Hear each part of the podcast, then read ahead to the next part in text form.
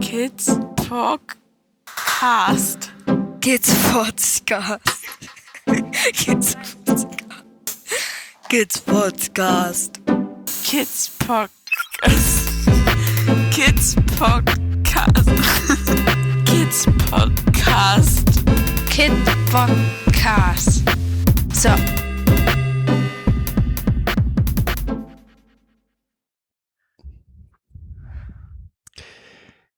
Hallo Momochill. Hallo Christian. Auf drängenden Wunsch einer einzelnen Person. Ja. Die ich jetzt einfach als die Allgemeinheit sehe, ne?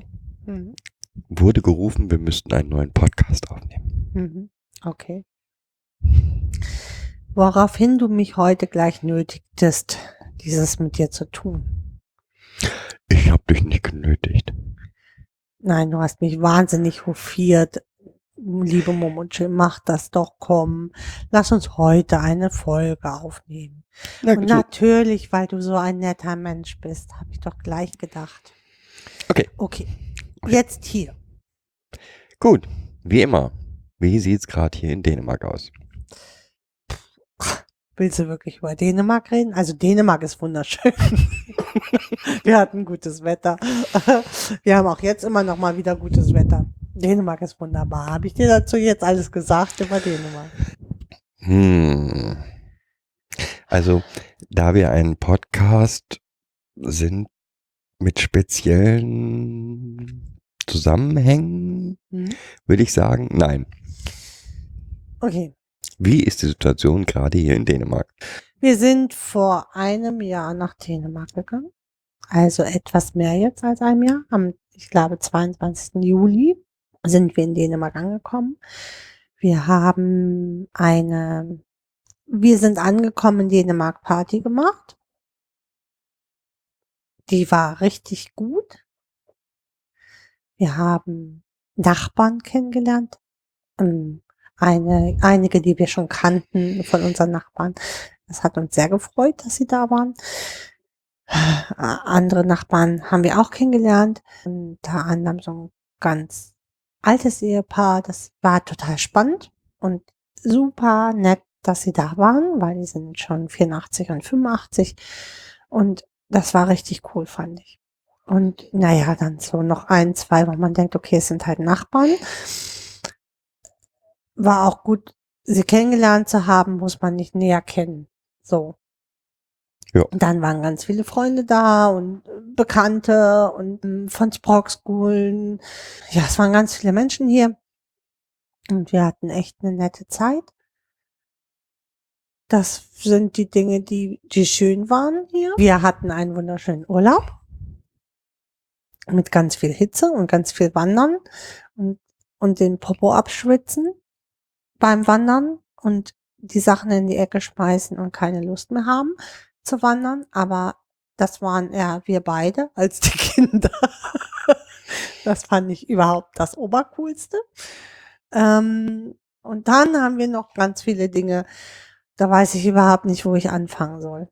Weil es äh, wieder alles so knubbelt und knubbelt und knubbelt und man eigentlich oder wir eigentlich kurz davor sind, wahnsinnig zu werden vor den ganzen Knubbeln und Stolpersteinen, die wieder irgendwie alle aufgetaucht sind. Ich fange jetzt mal einfach, ich gehe nochmal zurück zum Trägerwechsel im Februar. Da fange ich jetzt mal einfach an, der ja nicht geklappt hat, der Trägerwechsel. Seit März haben wir eigentlich schon neun Träger vorgeschlagen, den Jugendämtern. Wir waren echt lange auf der Suche, auch ganz int- intensiv und sind dann im April sogar zu dem Träger hingefahren, haben uns den Träger vor Ort angeguckt.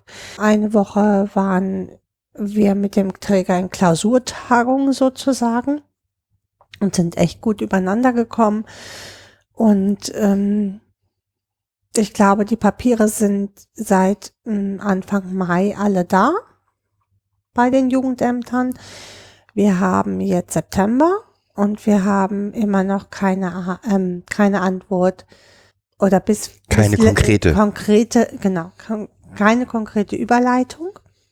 Wir wissen jetzt nur, dass ein, dass das ein Jugendamt, ähm, was zuständig war, vorher die beiden Kinder aufgrund unseres Wechsels abgegeben haben an die beiden Jugendämter, ähm, wo die Eltern wohnen. Ähm, Das, was mich an dieser Situation vor allen Dingen aufregt, ist, im März wurde den Jugendämtern im Prinzip bekannt gegeben, wir haben eine Möglichkeit. Im Mai hatten sie alle möglichen Papiere, die sie brauchten. Ja. Ähm, jetzt ist es hier eine besondere Situation. mhm. Wir sind in Dänemark, Schön weit vom Schuss, da muss Schön man sich weit vom- kümmern. schön weit vom Schuss und nun ja, da wird ein Konzept aufgebaut mit einem Berater, der dafür zuständig sein soll, Punkt, Punkt, Punkt. Und wir haben ähm, Mhm. einen solchen Berater dann auch nicht nur einen zu finden, sondern auch noch den halten zu können, Mhm. ist halt im Mai, Juni, Juli, August, September, fünf Monate.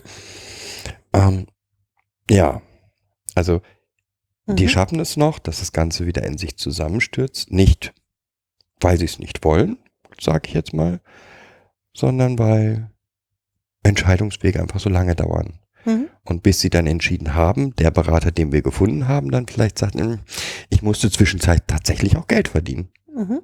Genau.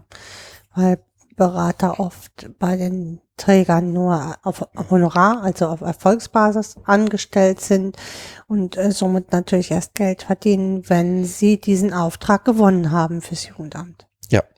Das finde ich auch nervig. Ach, zwischenzeitlich kam noch mal wieder das tolle Thema Konsultationsverfahren auf. Ja, wobei das, äh, Von das schön, irgendeinem Jugendamt. Das war auch ganz schön. Ähm, also nochmal auch da wieder das Justizministerium in Bonn mhm. Leitete uns eine E-Mail weiter vom Justizministerium Dänemark Im Mai. im Mai, Mhm. ähm, äh, aus dem Mai, so, Mhm. nee, im Mai, Aus dem Mai, ja. aus, dem Mai. Also im Juni kriegten wir eine Mail vom Justizministerium in Bonn, dass das Justizministerium in Dänemark im Mai zum zweiten Mal versucht hat, unser bisher tätiges Jugendamt zu erreichen Mhm. und eine Antwort von diesem Jugendamt zu bekommen. Und Ja, es wäre so einfach trotz, gewesen. ne? trotz auch Aufforderung durch das Justizministerium in Bonn hat unser bisheriges Jugendamt Ne? Nein, beiden nicht geantwortet. Genau. bis jetzt nicht geantwortet. Ähm, das ist sehr schön, weil es im Endeffekt nur darum geht, zu sagen, jo, die Kinder sind angemeldet, ähm, die CPR-Nummern ähm, mitzuteilen und zu sagen, vom das, was im Dezember nämlich schon stattgefunden hat, die Gerichtsverhandlung, dass die stattgefunden hat und dass das Konsultationsverfahren vom Gericht aus abgeschlossen ist. Das ist die Mitteilung, die Bonn im Endeffekt braucht und zwar nicht von uns, sondern auf offiziellem Papier natürlich vom Jugendamt, weil wer sind wir denn schon schnödes? Die Zwischenwege gehen, wenn dann keiner mehr weiterkommt. Aber ähm, ja, wir sind halt nur die Pflegeeltern. Ne? Und ganz ehrlich, ja, das würde ich schon als unterlassene Arbeit Ja, genau. bezeichnen. Hatten wir ja auch zwischenzeitlich überlegt, ob wir eine Unterlassungsklage anstreben. Es bleibt auf jeden Fall dabei, dass ähm, wir hier ganz viele Situationen hatten, rein verwaltungstechnisch, wo Eine einfach, Katastrophe. ja, wo einfach nichts passiert ist. Mhm, eine Katastrophe. Ja. Mit dem Jugendamt, was null und null und null und null Ahnung hat. Null. Der Frau musste wirklich jeden, jeden Handschlag sagen, damit sie dann irgend, in irgendeine Richtung agiert. Macht's dann trotzdem nicht. Ja, hat sie ja dann. Sie hat ja wenigstens jetzt alle Kinder abgegeben. Also das ist ja das, was wir im Februar schon besprochen haben. Nachdem sie sagte, sie, sie wollte Dänemark fragen, ob die das von Amts wegen übernehmen. Und ich ihr gesagt habe, das kann sie nicht, weil Dänemark ein anderes europäisches Land ist und sie das nicht an Dänemark abgeben kann.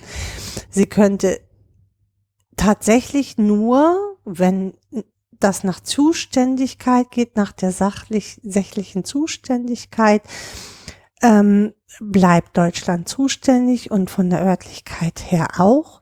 Und von der Örtlichkeit her kann sie es halt nur an die Jugendämter der Eltern zurückgeben, wo die Eltern jetzt wohnen oder sogar an den, an den, ja, an den, Ge die Geburtsstätte der Kinder hätte sie es noch abgeben können. Aber das, weißt du, wenn ich ähm, das einem Jugendamt sagen muss, was jetzt die nächsten Schritte sind, dann brauche ich kein Jugendamt. Es wäre toll gewesen, wenn sie dann im Februar diese Schritte gemacht hätte oder im März. Ähm, sie hat sie im äh, Mai hat, gemacht. Sie hat, Hm. sie hat im Mai begonnen, sie zu machen. Also Ja, sie hat eine genau. Mail geschrieben, bitte, bitte dieses Jugendamt XYZ, äh, übernehmen Sie doch bitte. Also Cobra übernehmen Sie. Mhm. Ähm, nur hat sie dann Cobra nicht gesagt, um was es eigentlich geht. Genau. Ähm, das heißt, Ja, die Jugend- Unterlagen wären halt gut gewesen. Ne? Wäre schon gut gewesen, Ja. wenn das Jugendamt, was übernehmen soll, gewusst hätte, um wen es eigentlich sich handelt. Ähm, Genau. Ja, aber Um wen und was in der Zwischenzeit passiert ist bei so zwölf Jahren, die da so zwischengelegen haben. Mein Gott, aber auch. Aber gut. Jetzt hoffen wir, wir sind ja immer optimistisch. Nee, wir sind nicht mehr optimistisch. Wir sind, wir sind nur noch angefressen und sauer, weil ich, also irgendwann ist Unfähigkeit auch mal gut, finde ich. Weil im Endeffekt geht es darum, dass wir seit August letzten Jahres nicht beraten werden, dass hier ein Jugendamt eine Kindeswohlgefährdung im Endeffekt aufgrund von Nichtberatung des Systems ähm, einleitet und ähm, dass ich mir echt überlege, ob ich gegen ein Jugendamt eine Klage wegen Kindeswohlgefährdung machen kann. Nun ja. Gut. Hätten wir jetzt so mal die, die Situation Jugendamt. Gibt's noch irgendwelche ja, Stolpersteine? ach nein, es gibt noch Stolpersteine. Nein, ähm, ach naja, also ich habe ja meinen Arbeitgeber gewechselt und wir sind äh, offiziell nach Dänemark verzogen.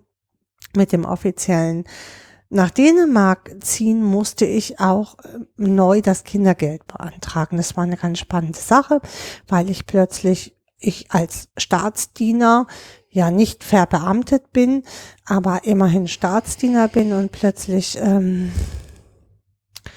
ja bei so einer normalen Kindergeldkasse beantragen musste, wenn sie denn normal gewesen wäre. Aber es ist halt eine ganz besondere Kindergeldkasse für alle, die im Ausland lebenden Steuerzahler in Deutschland sozusagen, so muss man das ja sagen, und alle unbegleiteten minderjährigen Flüchtlinge gibt es eine einzige Kasse, Bayern Nord, die diese Fälle bearbeitet.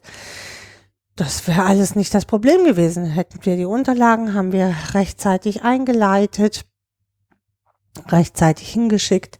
Dann habe ich im Juni, glaube ich, angerufen, nachdem ich im Mai die Unterlagen hingeschickt habe, Anfang Mai, was denn, was denn das Kindergeld mal macht, weil wir jetzt schon zwei Monate kein Kindergeld hatten. Und dann, ähm, ja, erhielten wir die freundliche Auskunft, dass es sechs bis acht Monate Bearbeitungszeit bräuchte. Wobei wir beiden, glaube ich, nur noch hinten rübergefallen sind und gedacht haben, wie sechs, sechs bis acht Monate Bearbeitungszeit und ja, sie kriegen das Geld ja dann gezahlt. Schön. Ähm, also wenn ich mir das Geld von meiner Bank leihe, sechs bis acht Monate, muss ich Zinsen dafür zahlen. Ähm, Ja, wobei, also das, das Schlimmste fand ich immer noch, für mich noch das Schlimmste war diese Ausrede, ja, wissen Sie, wir haben jetzt auch diese ganzen minderjährigen Flüchtlinge und die müssen wir ja auch bearbeiten. Da wäre ich diese fast, rassistischen Untertöne. ja, machen, so machen wir Rassismus in Deutschland, Ja. indem ein Amt, ein, ja, nee, nicht das Amt. Das Problem ist ja auch, dass man bei der Kindergeldkasse ja nicht mit dem Sachbearbeiter spricht, sondern mit irgendeinem Callcenter, was deutschlandweit tätig ist, was dann zwar in diese Unterlagen reingucken kann, aber eigentlich auch wieder nichts weiß. Genau. Ähm, auf jeden Fall nach mehrmaligen Nachfragen habe ich dann erfahren, dass eine, äh, dass es sozusagen ein Kreuz auf diesem Behördenweg gibt mit, oh, die brauchen das wirklich? Mhm. Die brauchen tatsächlich, bei vier Kindern brauchen die das Die- Geld. Ja, die, die Mhm. brauchen das tatsächlich. Ähm, dann kriegten wir zwei Wochen später Bescheid mit A, ihr habt das falsche Formular ausgefüllt und B, uns fehlt noch das, das, das, das, das. Ja, wäre ja nicht, ähm, stell dir mal vor, die hätten uns das im Mai gleich schon oder im April schon gesagt, als ich die Unterlagen angefangen erfordert habe. Ja, eine weitere, Besch auch da wieder, ähm, also im Internet noch irgendwo ist eine Kundenbeschwerdestelle zu finden. Ähm, die gibt's nicht. Das heißt, die gibt es schon. Die lässt sich nur nicht über das Internet oder sonstige Wege finden.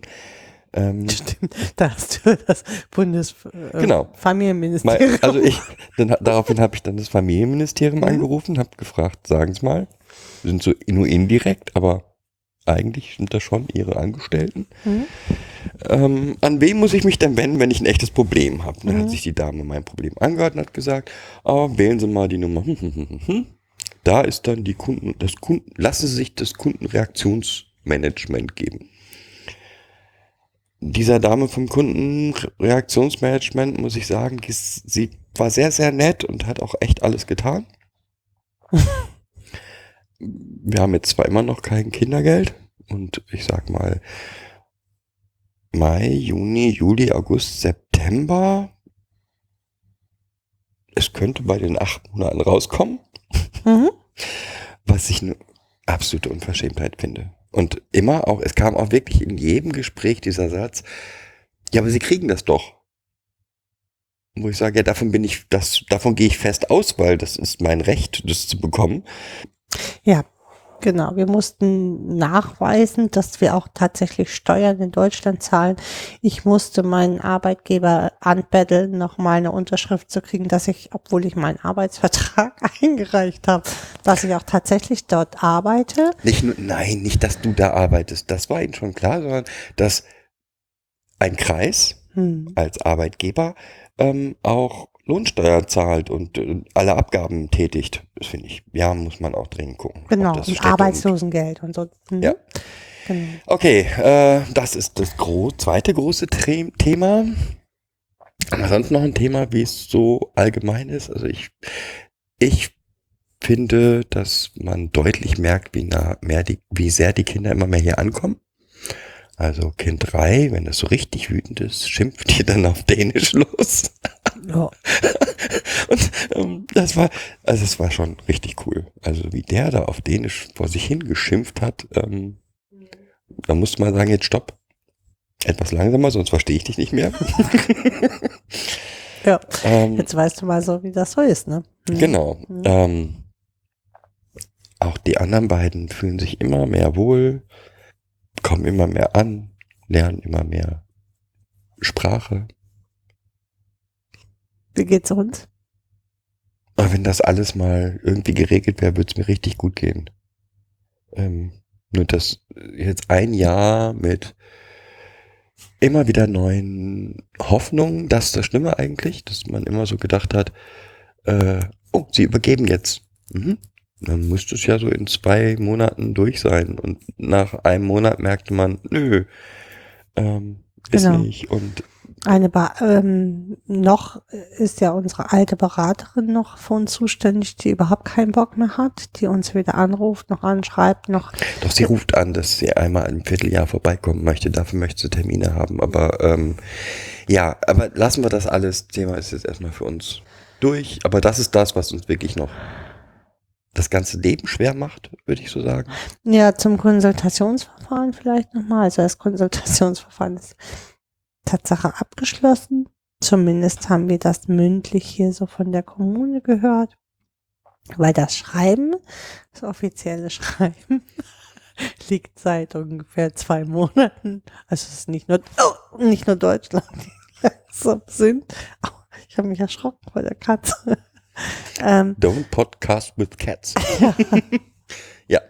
ähm, sondern das offizielle Schreiben wird jetzt irgendwie noch rechts geprüft, europäisch rechts gepü- geprüft. Das natürlich möchte Dänemark nicht für diese Kinder bezahlen, was ich ja auch irgendwie verstehen kann. Und ähm, liegt jetzt seit zwei Monaten oder so zur Rechtsprüfung in Kopenhagen, glaube ich, ne? so sagt uns das Jugendamt hier. Aber wenn das Jugendamt hier ungefähr so gut ist wie das Jugendamt, dieses Schreiben müsste mal geschrieben werden. Auch das könnte sein. Aber das will ich jetzt gar nicht unterstellen. Die sind alle hier ganz toll und fleißig und gut und ähm, ja. Ich glaube, die haben auch nicht so viel Stress.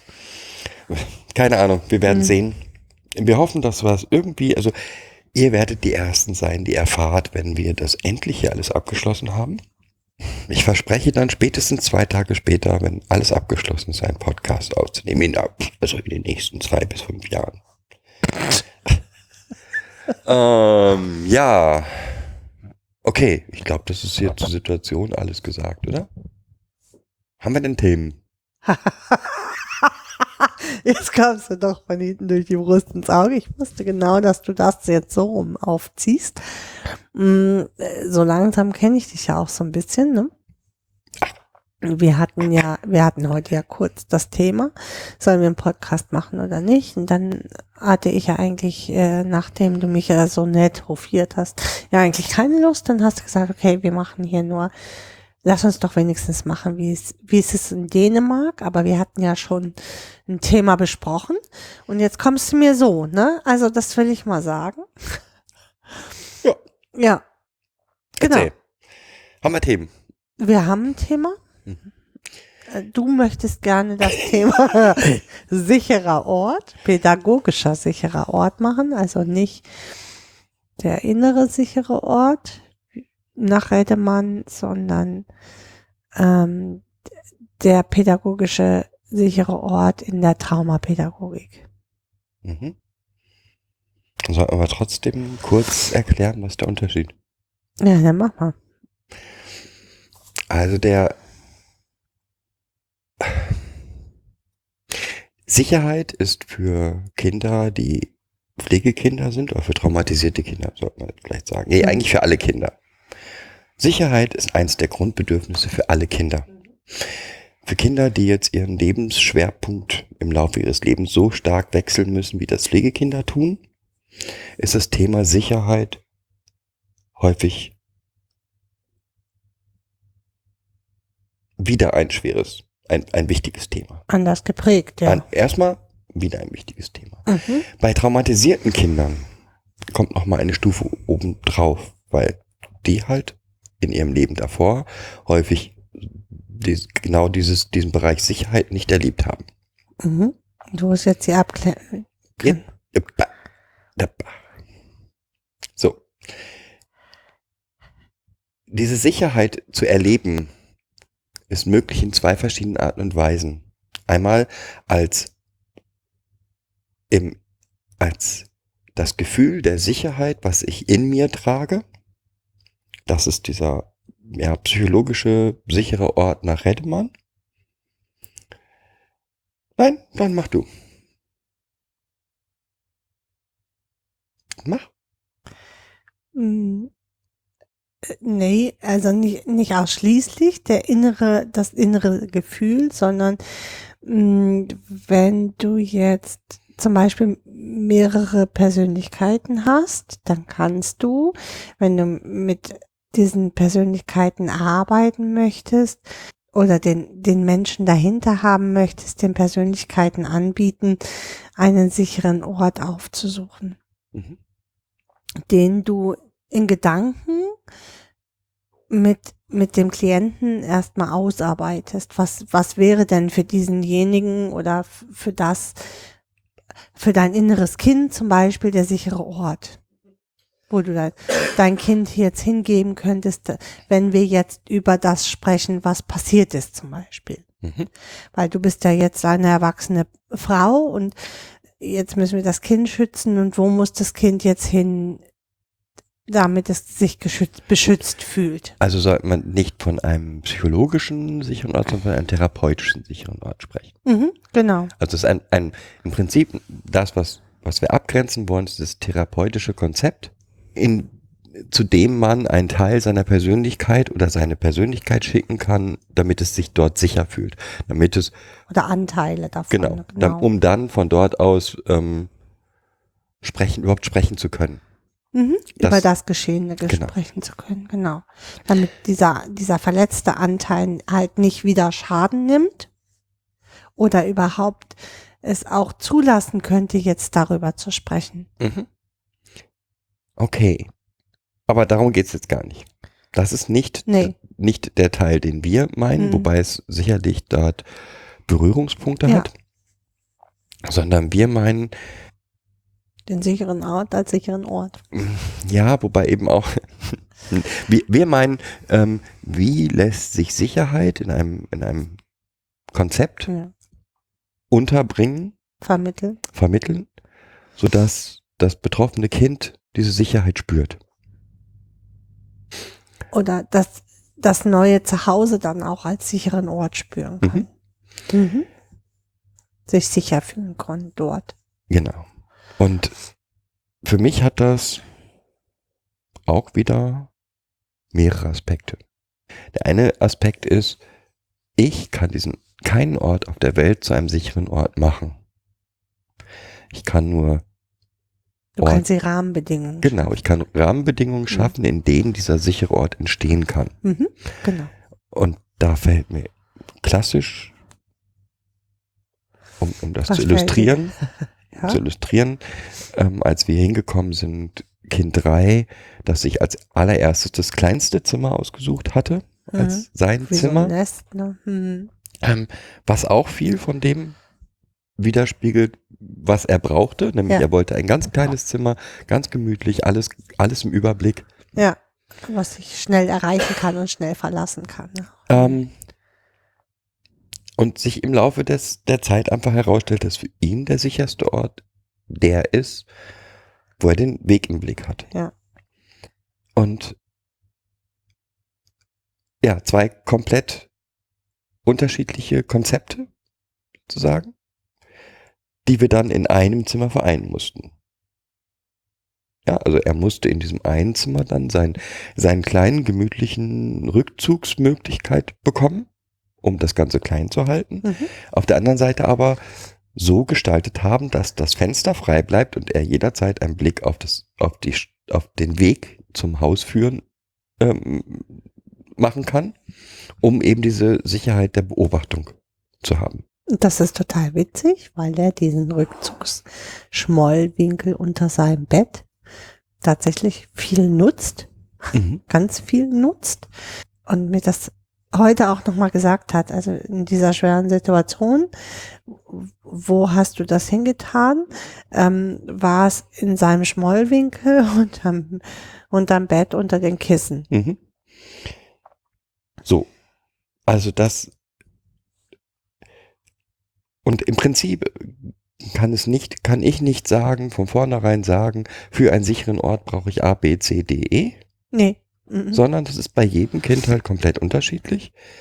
Hat viel mit der Biografie zu tun, hat viel mit, mit dem Kind einfach zu tun. Mit der Wahrnehmung des Kindes Ja. auch, ne? Was, da kann man mit Sicherheit viele Dinge auch ausarbeiten, ne? Also was, was brauchst du denn, damit du dich beruhigt fühlst? Also um sich sicher ist ja so ein, so ein Wabbelbegriff, ne? was schon sicher. Für Kinder hilft halt, kann ich den Begriff Sicherheit halt durch Beruhigung. Was, was beruhigt dich? Oder manchmal auch durchs Gegenteil.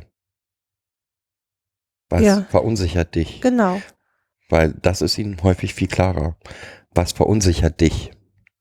Jetzt bei uns ist es schon auf was beruhigt dich, aber ja, es gibt halt, genau, wie, das hast du ja auch schon gesagt, jedes Kind ist halt anders.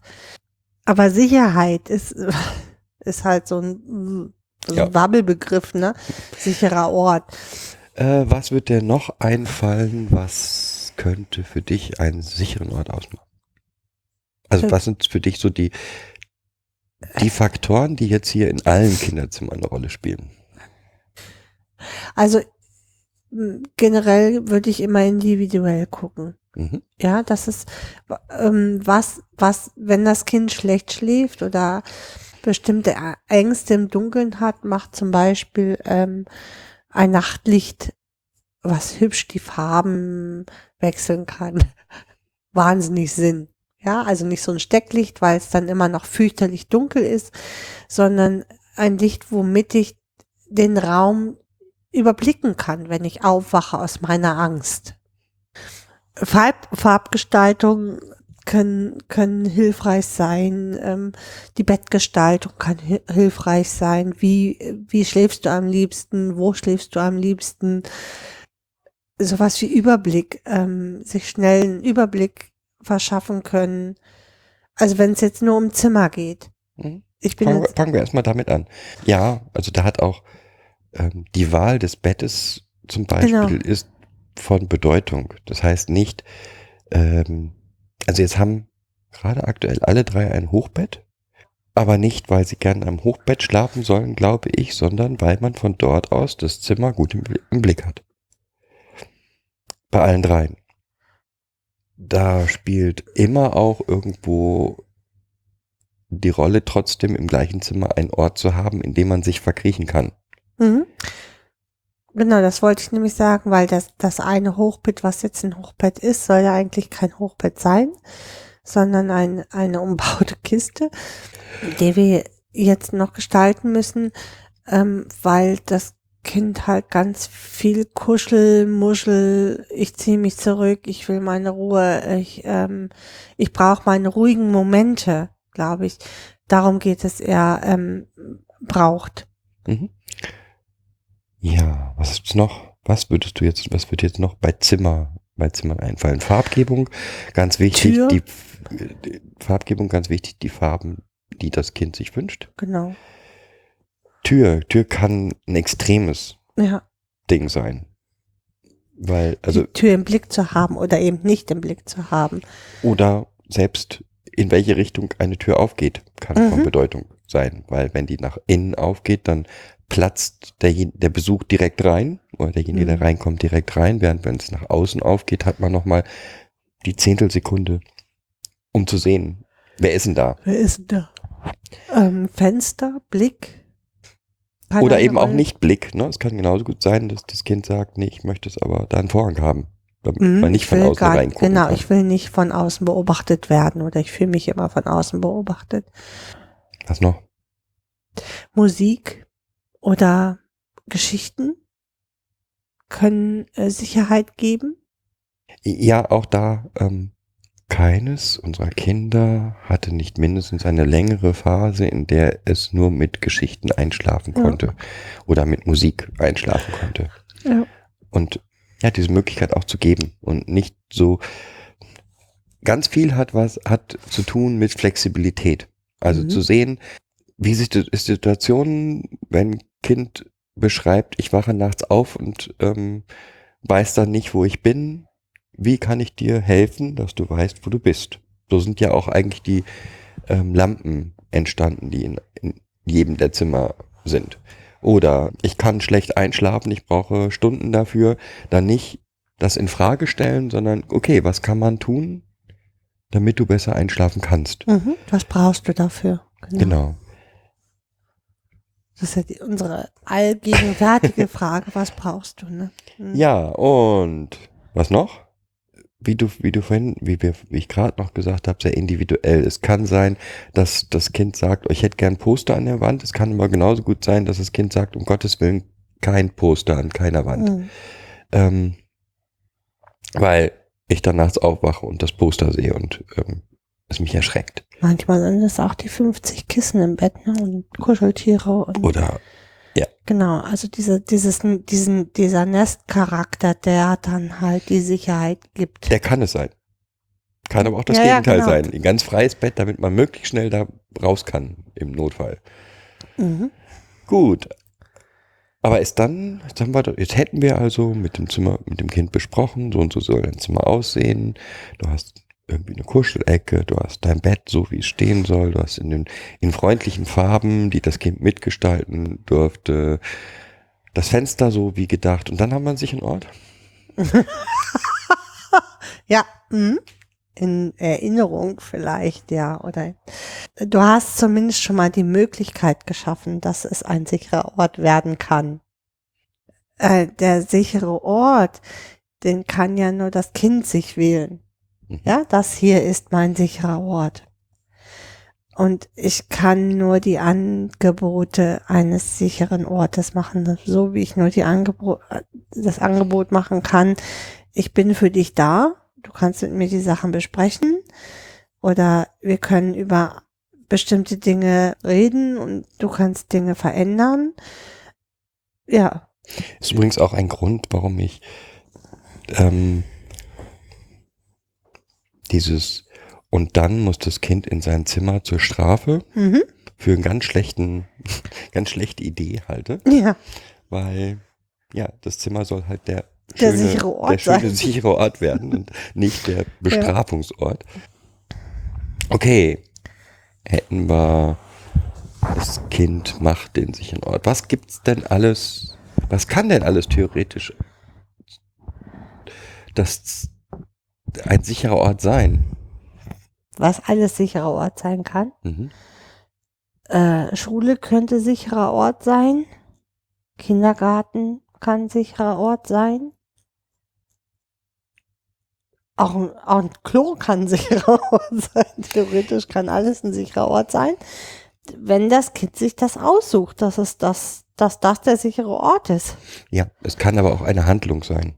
Mhm. Also ähm, ein Computerspiel. Ja, Ähm, si- sich in ein Gameboy-Spiel zurückziehen können, wenn die Welt zu viel wird. Ähm, und kann ein sicherer Ort sein, ja. genau, oder ähm, In ein Buch oder eine Geschichte flüchten oder, ja, oder in Musik flüchten oder in ja, was auch immer. Alles, was, wenn ich dorthin gehe, das Gefühl hinterlässt, mir geht's gut. Mhm. Und genauso kann man auch, glaube ich, am besten mit den Kindern daran arbeiten, sozusagen, Mhm. indem man guckt, gemeinsam guckt, was ist denn etwas, wo du das Gefühl hast, dir geht es gut. Ja, und so kann, so kann man halt auch den, einen inneren sicheren Ort schaffen. Ja, da, äh, dadurch. Also ich glaube, dass äh, vieles durch Außen nach innen gelangt. Also wenn ich mich außen sicherer fühle, kann ich mich auch innen sicherer fühlen.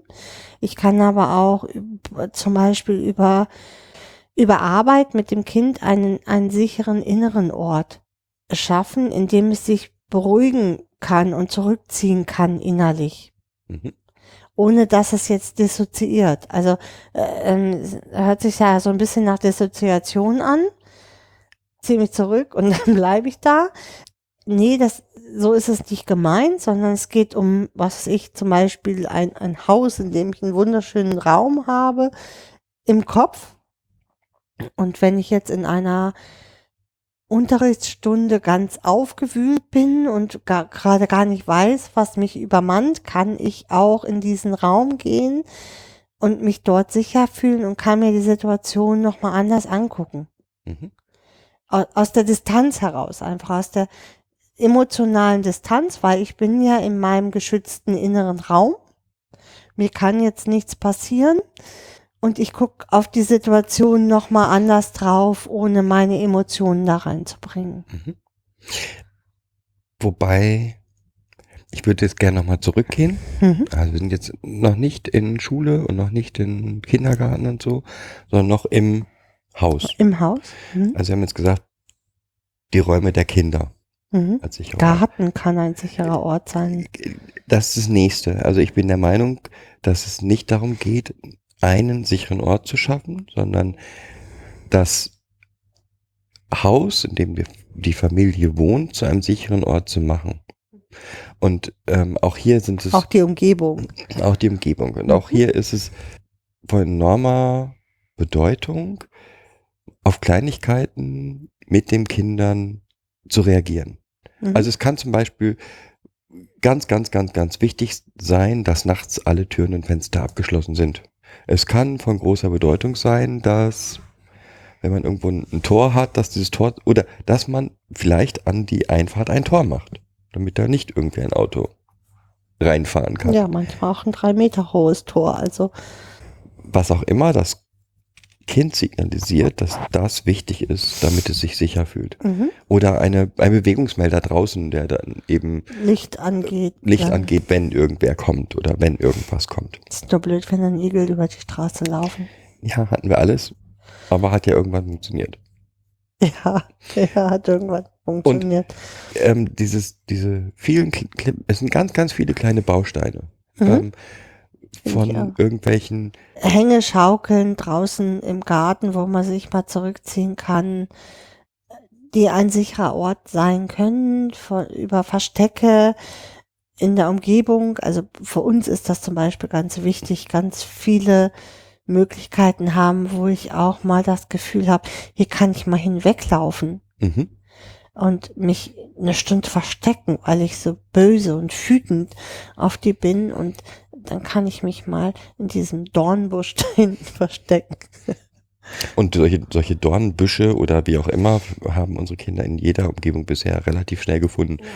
Ja, ähm, ja oder auch das Licht auf dem Weg zum Klo, dass das irgendwie von alleine angeht oder eben nicht von alleine angeht. Oder Oder nur mit so, ähm, das habe ich neulich in einem Haus gesehen, die hatten so Lichtleisten unten am, am Boden, ähm, die dann halt immer an waren, aber halt nicht so ein grelles Licht Mhm. gegeben haben, ne?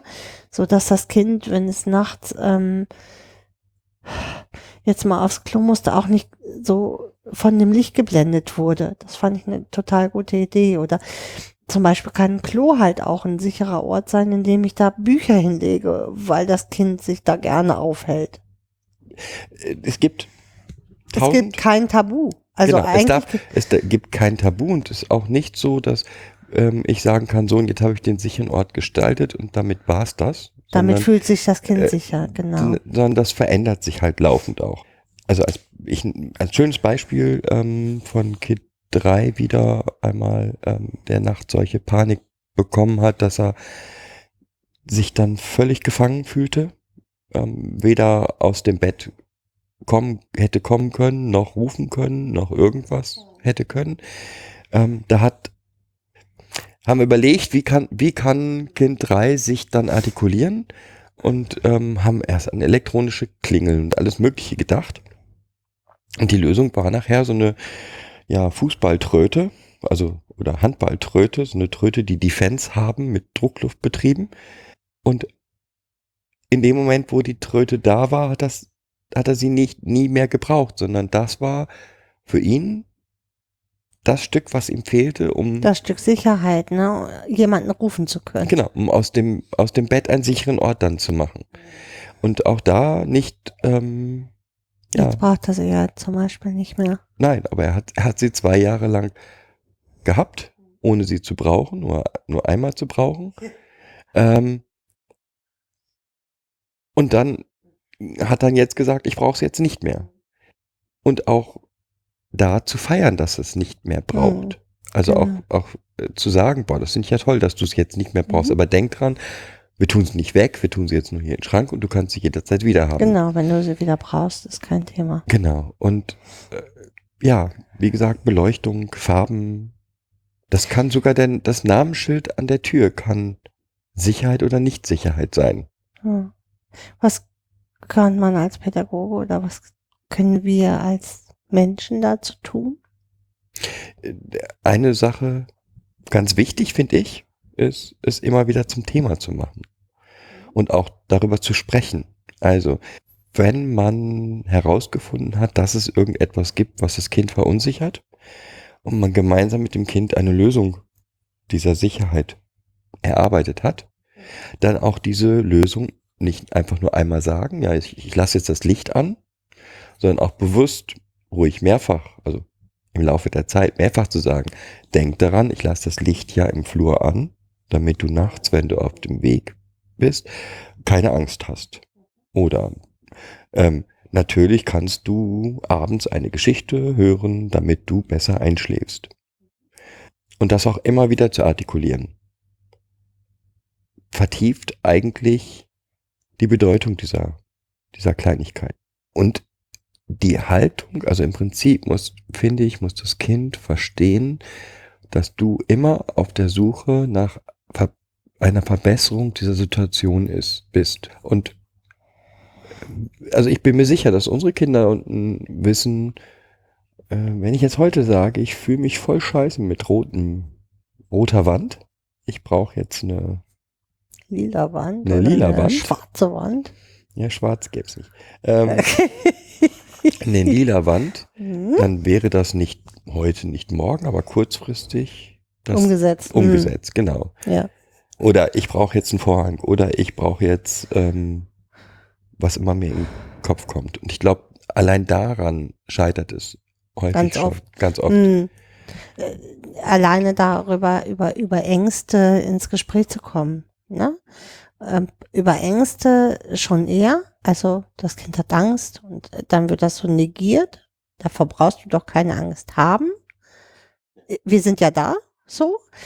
Ähm, äh, das ist super schön, dass ihr da seid. Habe ich aber nie kennengelernt. Woher soll ich wissen, dass das wirklich wirkt? Ja? Ich, ich muss das halt auf allen Ebenen erfahren können.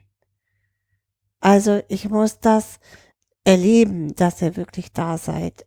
Ich muss das mm, um mich herum spüren, dass, dass das auch wirkt.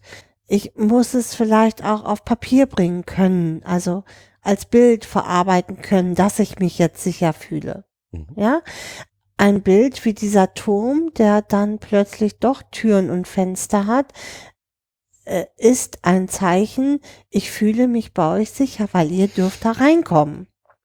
Ja, und wie du gerade gesagt hast, ähm, dieses, ich muss es fühlen können. Mhm. Also es nützt jetzt nichts, so eine Klingel zu basteln. Also, ne, Und dann geht hier nicht die Klick. genau, genau. das funktioniert nicht. Oder was ich, wie gesagt, wenn ein Kind sagt, ich habe aber Angst, dass drau von draußen einer reinguckt, dann nützt es nicht zu sagen, Da guckt Ähm, doch keiner. Da guckt doch keiner, guckt doch raus, ist doch keiner da, sondern A, wenn es konkret ist, dann gehe ich halt nachts raus und gucke, ob auch wirklich einer da ist. Mhm. Und diese, die, das, ich glaube, ein sicherer Ort kann nur entstehen, indem ich die Unsicherheit auch wahrnehme und akzeptiere. Und nicht irgendwie negiere, sondern wirklich als, sie existiert. Ja, jede Angst, die du mir nennst, ist mir wichtig und jede Angst, die du, du mir nennst, versuche ich zu verhindern. Und nur so kann ein Haus erstmal, das hier so, wo die Kinder leben, zu einem sicheren Ort werden. Genau. Ja, das ist ja das, was unser, unser Hauptanliegen, glaube ich, ist, ist dieses, diese Sprache darüber.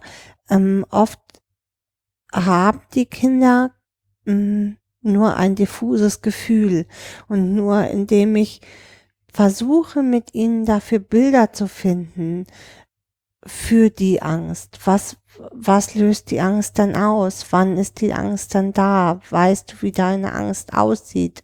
Kann ich dem, ge- gebe ich dem Gestalt und kann man überhaupt etwas für die oder gegen diese Angst ja dann gesta gemeinsam gestalten? Wie zum Beispiel haben wir ähm, so, so Traumfänger, ja, die, unsere allseits allseits eingesetzten Traumfänger, die ja immer auch mal wieder ausgesaugt werden müssen. Und dann werden diese Monster, die da drin sind, diese, diese Traummonster auch besonders beschrieben. Also die, die nehmen immer, immer kuriosere Gestalten ein, an. Oder allein dieses, ich, heute Nacht ist ein Traum durchgeflutscht. Ich glaube, ich glaube, wir müssen meinen Traumfänger mal wieder aussaugen. Äh, die, da, da kann ich mehr richtig arbeiten. Also diese, diese Strukturen und die Riten sind halt auch etwas, was Sicherheit gibt. Mhm. Wobei natürlich diese Traumfänger funktionieren bis zum Alter von XY. Aber nochmal auch, was du sagtest mit dieser Angst, ja, der diese Angst, Angst, Gestalt zu geben. ja, ähm, über die Angst sprechen zu können, weil das sind Ängste, häufig Ängste, mit denen die Kinder schon seit Jahren leben. Für die Kinder sind diese Ängste normal. Das heißt, ein Kind, das nachts aufwacht und das Gefühl hat, da ist jemand in meinem Zimmer und das macht das nicht, erlebt das nicht einmal, sondern es erlebt es jede Nacht. Jede Nacht wacht es einmal in der Nacht auf und hat das Gefühl, es ist jemand in seinem Zimmer. Es wird beobachtet. Es wird so. beobachtet und in diese Angst, die dieses Kind hat, da ist, da hat was, also diese Angst hat gleichzeitig etwas mit Scham zu tun. Ich werde jetzt bescheuert, ich werde bekloppt, ähm, aber ich weiß ja, dass es gar nicht so der, der Fall sein kann, weil hier kommt keiner rein. Der Kopf sagt das, aber das Gefühl ist halt trotzdem da und eine, eine Umgebung zu schaffen, ähm, in der auch solche eine Angst, die schambesetzt ist, die Mhm. Dazu kommt noch etwas, glaube ich, dass diese Ängste, die mh, da sind, gerade bei im Pflegekinderbereich, dadurch, dass sie ja so früh vermittelt werden, auch ja außerhalb der Sprache entstanden sind, außerhalb von Begrifflichkeiten entstanden sind, ist es ganz wichtig dafür, erstmal eine Sprache und Bilder zu entwickeln, weil es ist ja nur ein diffuses Gefühl, Ja. was nicht einordnbar ist, ein, einzuordnen ist.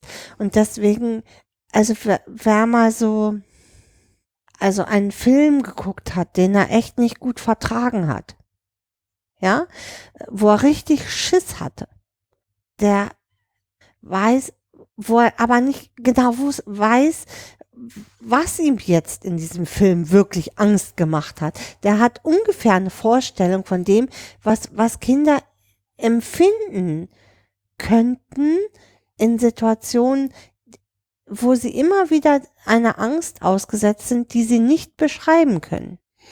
Okay. Also, ich glaube, jetzt haben wir das, wie man das Haus, das eigene Haus zum sicheren Ort machen kann. Das kann halt alles sein, ne? Ja, wie gesagt, es kann alles sein, aber es geht Huhn, darum, was gackert, wenn nachts irgendwas passiert. es, ähm, es geht einfach darum, ähm, die Ängste, also die Fähigkeit in der Familie zu kreieren, Ängste und Gefühle zu benennen und den Kindern die Sicherheit zu geben, dass man auf diese Ängste reagiert. Reagieren kann. Ist, glaube ich, der Hm. schnellste Weg, um einen sicheren Ort im Haus zu schaffen. Ja, mit immer mit Einbeziehen des Kindes, also ein altersentsprechendes Ein Einbeziehen, ne? wenn das Kind jetzt anderthalb ist und man merkt einfach nur, dass es nachts mit offenen Augen da liegt, wird das Kind es nicht sagen können. Ja, aber trotzdem kann man mit Aber da muss man halt auf die Ursachenforschung gehen, wann es da mal die, die Augen schließen kann. Und manchmal ist es halt äh, auch das, dann nicht in den Raum zu gehen, wenn das Kind nachts Angst hat. So, und jetzt sind wir bei sicherer Ort außerhalb. Also Schule, Kindergarten. Ist jetzt gerade ganz beliebt. Also alle sagen, ja, wir haben auch einen sicheren Ort geschaffen. Ähm, oder schaffen einen sicheren Ort. Und nach dem, was wir jetzt gerade gesagt haben, zeigt das eigentlich die Absurdität, finde ich. Ich glaube, man müsste dort dafür eigentlich erstmal ein anderes Wort schaffen. Wir haben in der Schule keinen sicheren Ort, sondern in der Schule einen angenehmen Ort. Irgendwas, irgendeine Stelle, wo sich die Kinder wirklich wohlfühlen. Wenn ich etwas wie sicheren Ort außerhalb dieser kleinen vier Wände ähm, schaffen möchte, dann geht das, glaube ich, wie in vielen Dingen sehr gut, indem ich was mitnehme. Mhm. Ja, also das Tuch, den Mhm. Schlüssel, was auch immer von Mama, ähm, womit ich sicher bin, dass sie wiederkommt, den ich mir schnappen kann, wenn Gefahr ist. So als, als individuelle Lösung. Aber ich, diesen Notfallkoffer, Genau. den wir immer haben. Mhm. ich glaube aber nicht, dass man wirklich in Schule einen sicheren Ort schaffen kann.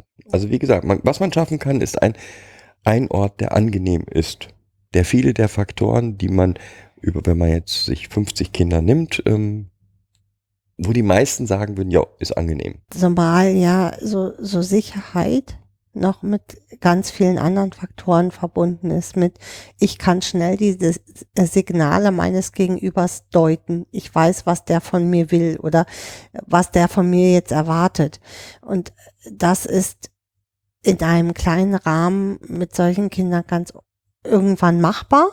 Mhm. ja, aber das ist von diesen Kindern außerhalb dieser vier Wände kaum leistbar. Und das muss man sich, äh, das muss man sich bewusst machen. Und das muss sich auch Schule oder Kindergarten bewusst sein. Jetzt, äh, das soll auch nicht heißen, dass diese Bestrebungen, einen Ort zu schaffen, wo, in dem sich die Kinder zurückziehen Oder können, wohlfühlen. äh, wohlfühlen können, ähm, schlecht sind, um Gottes Willen. Die sind toll, die sind gut. Und ich finde auch jeder, jede öffentliche Einrichtung, die mit Kindern arbeitet, sollte so etwas haben. Ähm, dazu finde ich es total spannend, dass fast alle Einrichtungen, die ich kenne, die das sehr offensiv betrieben haben, immer am Anfang mit der Angst da hereingegangen sind in diesen Prozess. Und Jetzt haben wir dann nur noch Kinder, die dann sich dahin zurückziehen. Und um festzustellen, das ist halt nicht so. Also, sie haben diesen Ort und die Kinder gehen dahin, ja, wenn sie es wirklich brauchen, am Anfang vielleicht ein, zweimal mehr, um zu testen, na, ist es denn wirklich gut? Aber eben auch nicht mehr. Es wird nicht von den Kindern ausgenutzt, um, ähm, um dem normalen Alltag zu entfliehen. Nee, das ist so wie die wie, äh, wie das Angebot, wenn du in Wut bist, geh raus und renne. Mhm. Ja. Ähm, die Kinder nutzen dieses Angebot halt dann, wenn sie es wirklich brauchen. Vielleicht testen sie es die ersten drei, vier, fünf Male aus. Ja, oh, ich kann jetzt hier raus, super, kann mich aus der Situation entfernen. Aber es wird sich, es relativiert sich halt auch wieder. So wie alles Neue, wird alles Neue natürlich auch öfter frequentiert. Und irgendwann verliert das Neue halt, dann äh, ist es Alltag geworden, das Mhm. Neue. Also, total gut, wenn man versucht, solche Orte zu gestalten. Ich würde mich halt nur davon trennen. Ich, wie gesagt, das ist mal, was ich immer lustig finde, ist, dass die T- Sozialarbeiter, die dann dort tätig sind, immer sagen, ich, wir haben aber dann hier einen sicheren Ort in der Schule geschaffen und fast nur Faktoren bringen, die sie schön finden. Und meinen, wenn sie was Schönes geschaffen haben, müssen die Kinder doch total zufrieden sein. Und Ja, dann ist es dann eben so ein, irgendwo so ein Kellerraum ohne Licht nach draußen ähm, und ich habe auch, nur- hab auch nur eine Tür, ähm, die äh, möglichst direkt nach innen aufgeht, ohne Blick, ob da jemand vorher kommt oder nicht. Ähm, ja, das ist dann eben nicht für, das, das mag für, mag für von 50 Kindern 40 der sichere Ort sein. Für ein traumatisiertes Kind kann das der schrecklichste Ort der Welt sein. Mhm. Allein der Gang vielleicht in den Keller ist schon der schrecklichste. Ja, und dann geht es ja auch immer darum, besondere Farben zu wählen, äh, die fröhlich wirken, ja, Mhm. äh, auf diese Kinder. Wenn ich schon einen schönen Ort schaffe, soll das ja auch fröhlich wirken. Und dabei ist vielleicht, sind vielleicht diese bunten, quietschigen Farben genau das, was das Kind erschreckt oder was das Kind dann nicht zur Ruhe kommen lässt. Oder irgendwelche äh, äh, Tücher, die irgendwo runterwehen und die sich dann womöglich auch noch, wenn ein Fenster auf ist, irgendwie bewegen, ohne dass ich das irgendwie steuern kann. Das ist, das ist alles, was unberechenbar ist, ist erstmal generell etwas, was Angst macht, was zusätzlich Angst fördern kann. Ja, es muss nicht, aber es kann. Äh, Und gerade für traumatisierte Kinder bedeutet Unsicherheit allein schon Angst. Allein irgendwo äh, jeden Tag zu einem anderen Ort gehen zu müssen, äh, wo ich nicht weiß, was da auf mich zukommt, ist Unsicherheit. Selbst wenn ich ne, ein halbes Jahr dahin gegangen bin und weiß, montags habe ich Sport und Bio und Englisch und Mathe. Und Dienstag habe ich die und die Fächer und Mittwochs habe ich die und die Fächer. Und ich habe diese Lehrer jetzt schon ein halbes Jahr gesehen, dann heißt das für dieses Kind nicht, dass es dort angekommen ist und dass es diesen Ort als sicher empfindet, nur weil es still und ähm, nicht ausfallend ist. Ja, fällt dir sonst noch was ein? Sicherheit braucht halt Zeit. Ja. Also das ist so das, was ich hier oder was, ja, was ich über die Jahre hier äh, in meiner Arbeit echt gelernt hat, das so sicher, einen sicheren Ort zu schaffen und Sicherheit zu schaffen, sicheren Ort, Sicherheit zu geben oder sich sicher fühlen zu können als Kind wahnsinnig viel Zeit braucht. Und dass das nicht das Tempo eines Erwachsenen ist, was das Kind hat. Jo. Sicherheit braucht Zeit. Und nochmal das, was für das Kind das Anzeichen ist für hier bin ich sicher, können so unterschiedliche Dinge sein, dass man da eigentlich nie, es macht keinen Sinn, da planmäßig vorzugehen, ja? Also nochmal für Kind 3 war es das sicherste, auf seinem Personalausweis zu, zu sehen, steht außerhalb von Deutschland, wohnhaft nicht mehr registriert in Deutschland. Das war das Zeichen für absolute Sicherheit. Ja, oder genauso für das gleiche Kind war es eben ein Zeichen von Sicherheit, dass als es äh, völlige Todesangst hatte, dass ich dann rausgegangen bin und alles abgesucht habe mit der Taschenlampe und wirklich den gesamten Garten durchforstet habe, um zu sehen, dass da wirklich, dass ich A, dass ich die Angst wirklich ernst nehme und B, dass da auch wirklich nichts ist oder nichts mehr zu, nichts mehr zu finden ist, so muss man es ja sagen. Genau, für Kind 1 war es halt die 100.000 Kisten im Bett und Kissen und Tiere und um erstmal im Bett sich sicher zu fühlen. Ne? Für Kind 2 war es der Gipfel der Sicherheit, dass es mal einmal so richtig laut, also dass es über Stunden schreien kann, ohne dass es auf Ablehnung stößt. Oder mit einem im Bett zu liegen und einen ständig anzuatmen. So, so eine Nähe herzustellen, äh, dass, dass man echt sich selber im Kopf beruhigen muss weil man immer das Gefühl hat, ich kriege keine Luft mehr, ich kriege keine Luft mehr, ich kriege keine Luft mehr. Und ah, das, das auszuhalten. Ausgeatmet. Ja, genau. Das, das, war, das war mein, ähm, meine Beruhigung im Kopf. Im, in der Ausatmenluft eines kleinen Kindes ist immer noch genug Sauerstoff für mich. Da muss noch genug Sauerstoff für mich sein. Genau. Werde ich morgen aufwachen. Ja. Genau. Also es ja, es ist halt, es ist wie es ist, ne? Ähm. Ja, aber immer, wie gesagt, nehmt die, finde ich, für alle Sozialarbeiter, nehmt, wenn ein Kind sagt, ich habe Angst, dann hat es Angst. Ja. Diese Angst ernst nehmen ist das Allerwichtigste, um Sicherheit zu produzieren. Auch für alle Erzieher und Betreuer in Wohngruppen. Es ist halt nicht hm, Sicherheit heißt halt nicht für jedes Kind einen Schlafsack anzubekommen und darin schlafen zu müssen. Oh Gott, nee, erzähl mir bitte nicht. Ähm, die, dieses, ich hoffe, in dem, was wir jetzt erzählt haben, wird deutlich, wie flexibel und unterschiedlich diese Ideen sind. Und nichts finde ich schlimmer als, ja, wir haben leider solche äh, Einrichtungen erlebt, mhm. in denen dann feste Konzepte da sind für die Aufnahme des Kindes und das muss dann nach XYZ und ähm, das Kind kriegt, dann jedes Kind kriegt erstmal einen Schlafsack, muss in einem Schlafsack schlafen. Vielleicht auch mal darüber nachzudenken, dass wenn der ähm, Kleiderschrank zum fünften Mal zerdeppert wird, ähm, vielleicht wird dieser Kleiderschrank zerdeppert, weil da immer der Geist drin sitzt, der nachts mal spricht, ne? Oder äh, das Kind dort eingesperrt war oder und er Gefahr darstellt. Vielleicht will das Kind gar keinen Kleiderschrank, sondern vielleicht, vielleicht ist ein Kleiderregal Kleider, dann das Richtige. Ja, oder eine Kleiderstange, wo die Sachen hängen können. Also da auch wirklich so flexibel. Es ist, das ist ja das Gute an der Pädagogik eigentlich, dass man so sau flexibel sein kann. Ja. Und darf auch. Und, und das zusammen mit dem Kind. Ja, jetzt haben wir noch eine Sache echt, finde ich, vergessen. Ja. Weil jetzt fällt, da, in dem Zusammenhang fällt es mir wieder ein. Ähm, nämlich genau das, Zerstörung. Mhm.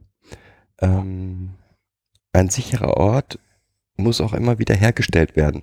Mhm. Also, ähm, und wenn das Kind zum 126. Mal ein Brett zerschlägt, eine Tür kaputt macht. was auch immer kaputt macht,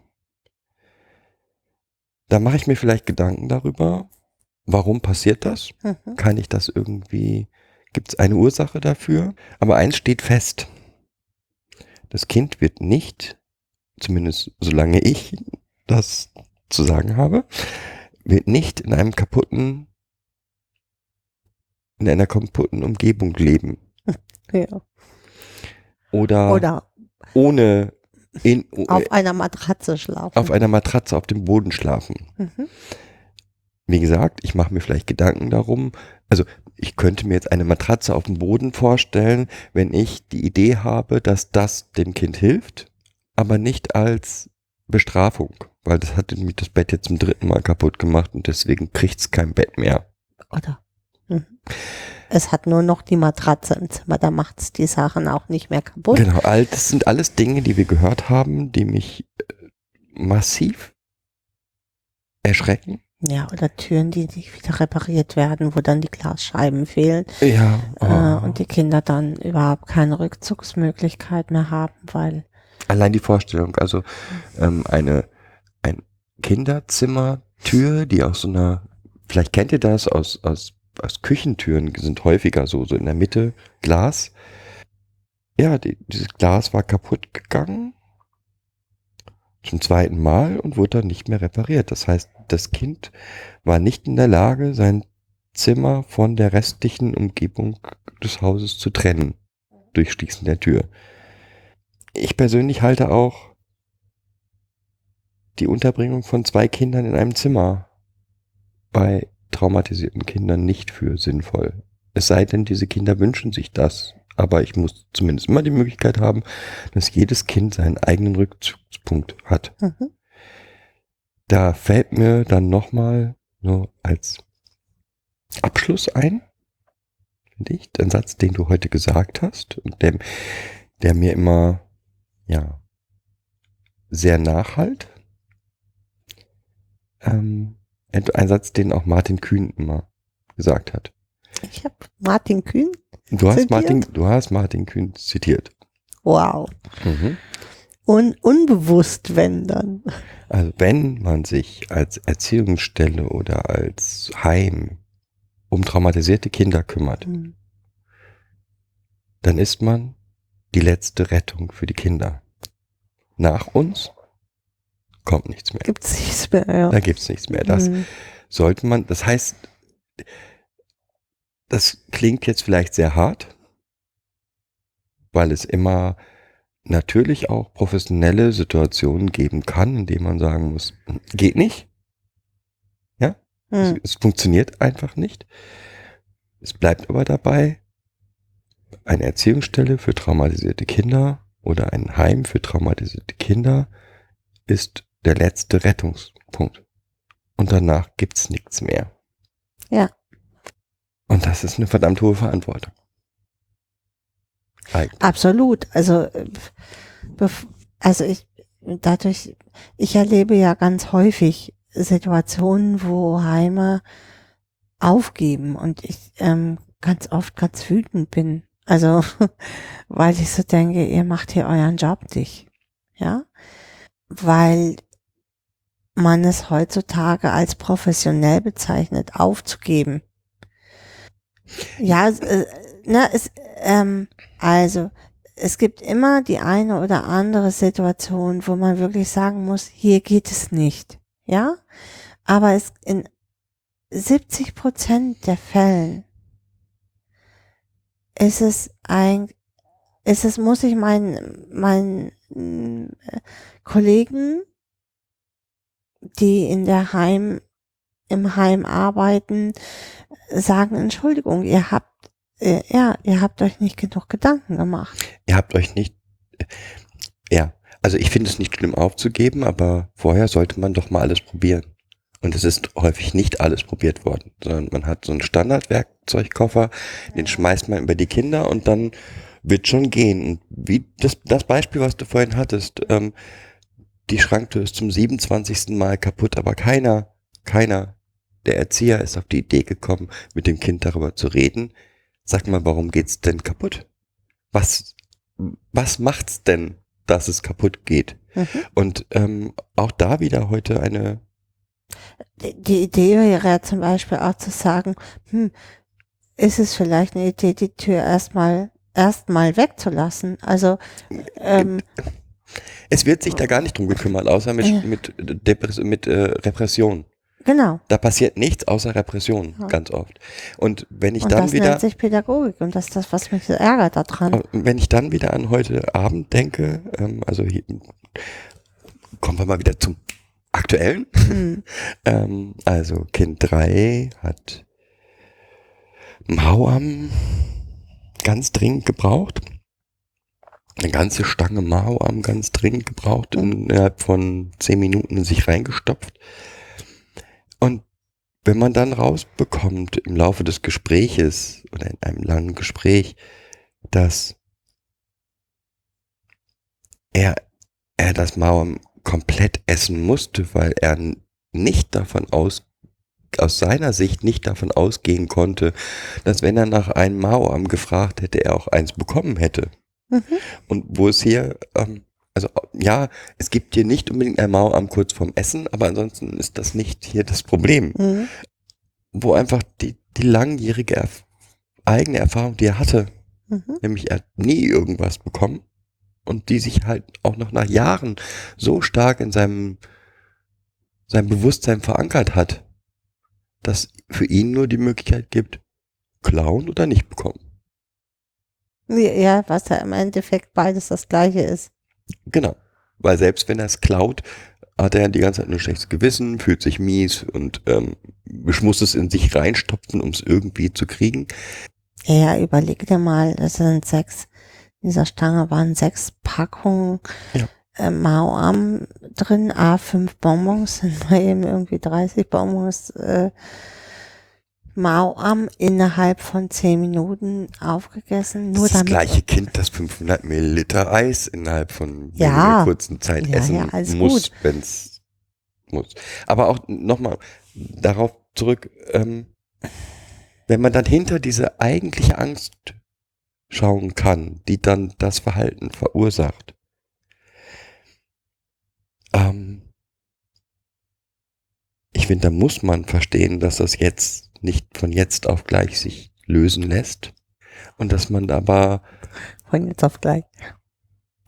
Aber dass man einen Weg, ein, einen gemeinsamen Weg da gehen können muss. Dass es pädagogische Möglichkeiten gibt, ihm da zu helfen.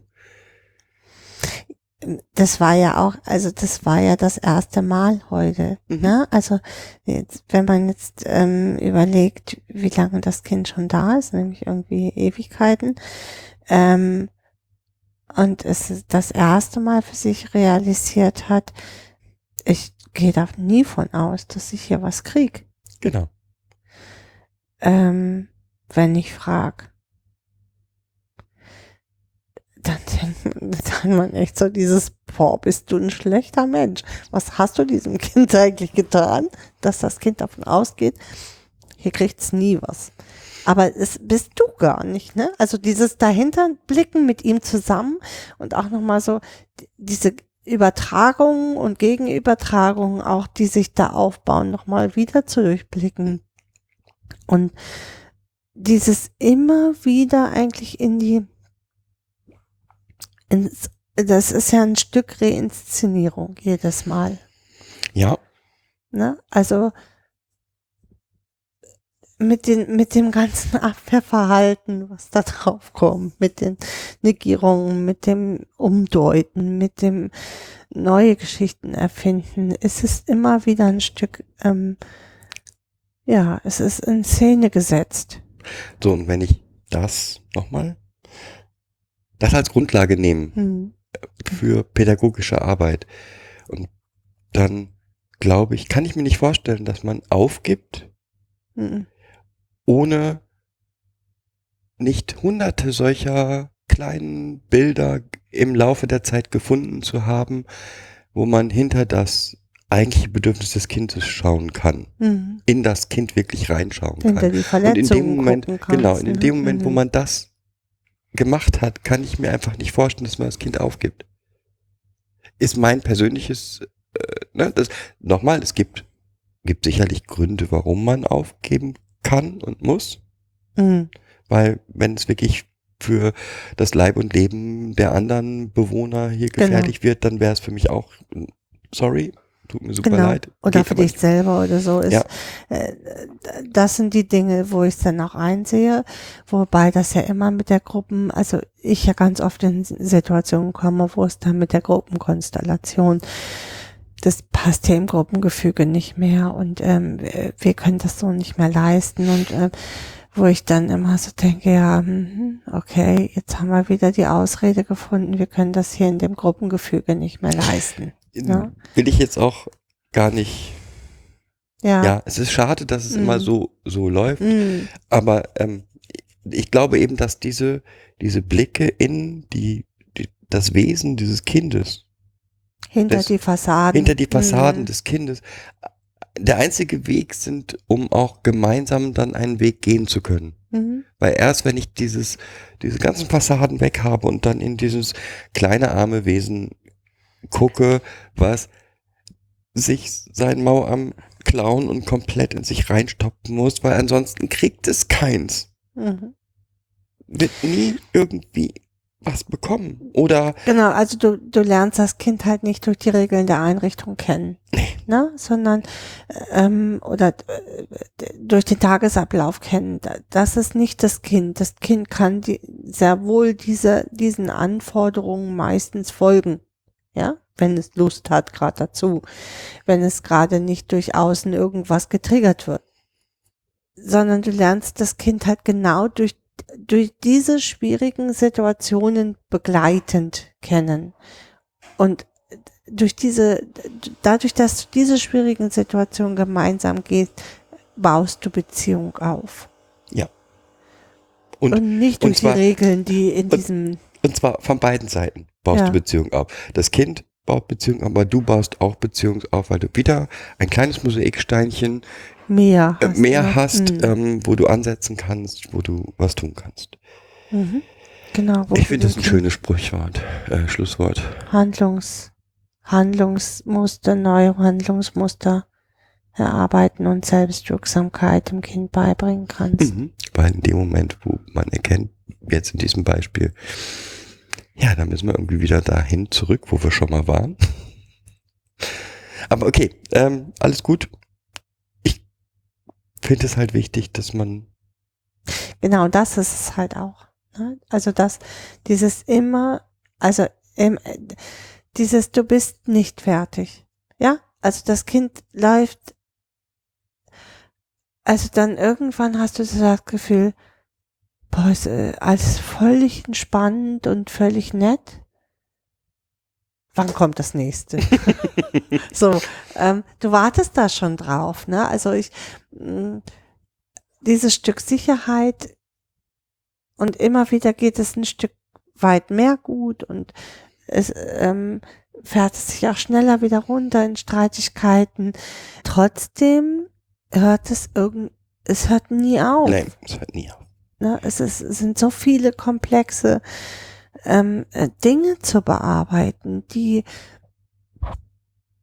ja, die ich mit, mit nur mit Regeln und Struktur ähm, und pädagogischen Konzepten und äh, Maßnahmen, Katalogen und äh, Strafkatalogen oder Belohnungsprinzipien, pf, ganz ehrlich, äh, es ist alles schön, ja. Aber ähm, die wirkliche Arbeit, finde ich,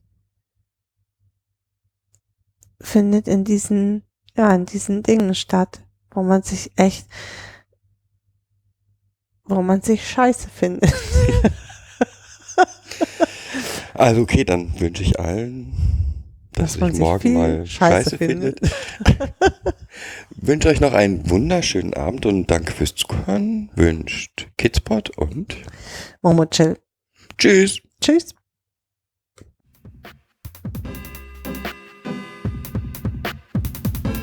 Das war eine weitere Folge Kids Podcast.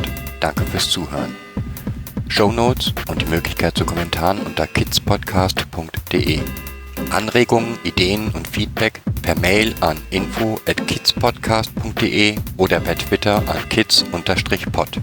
Wenn euch diese Episode gefallen hat, empfehlt sie weiter oder gebt Bewertungen in iTunes oder anderen Podcast-Portalen ab.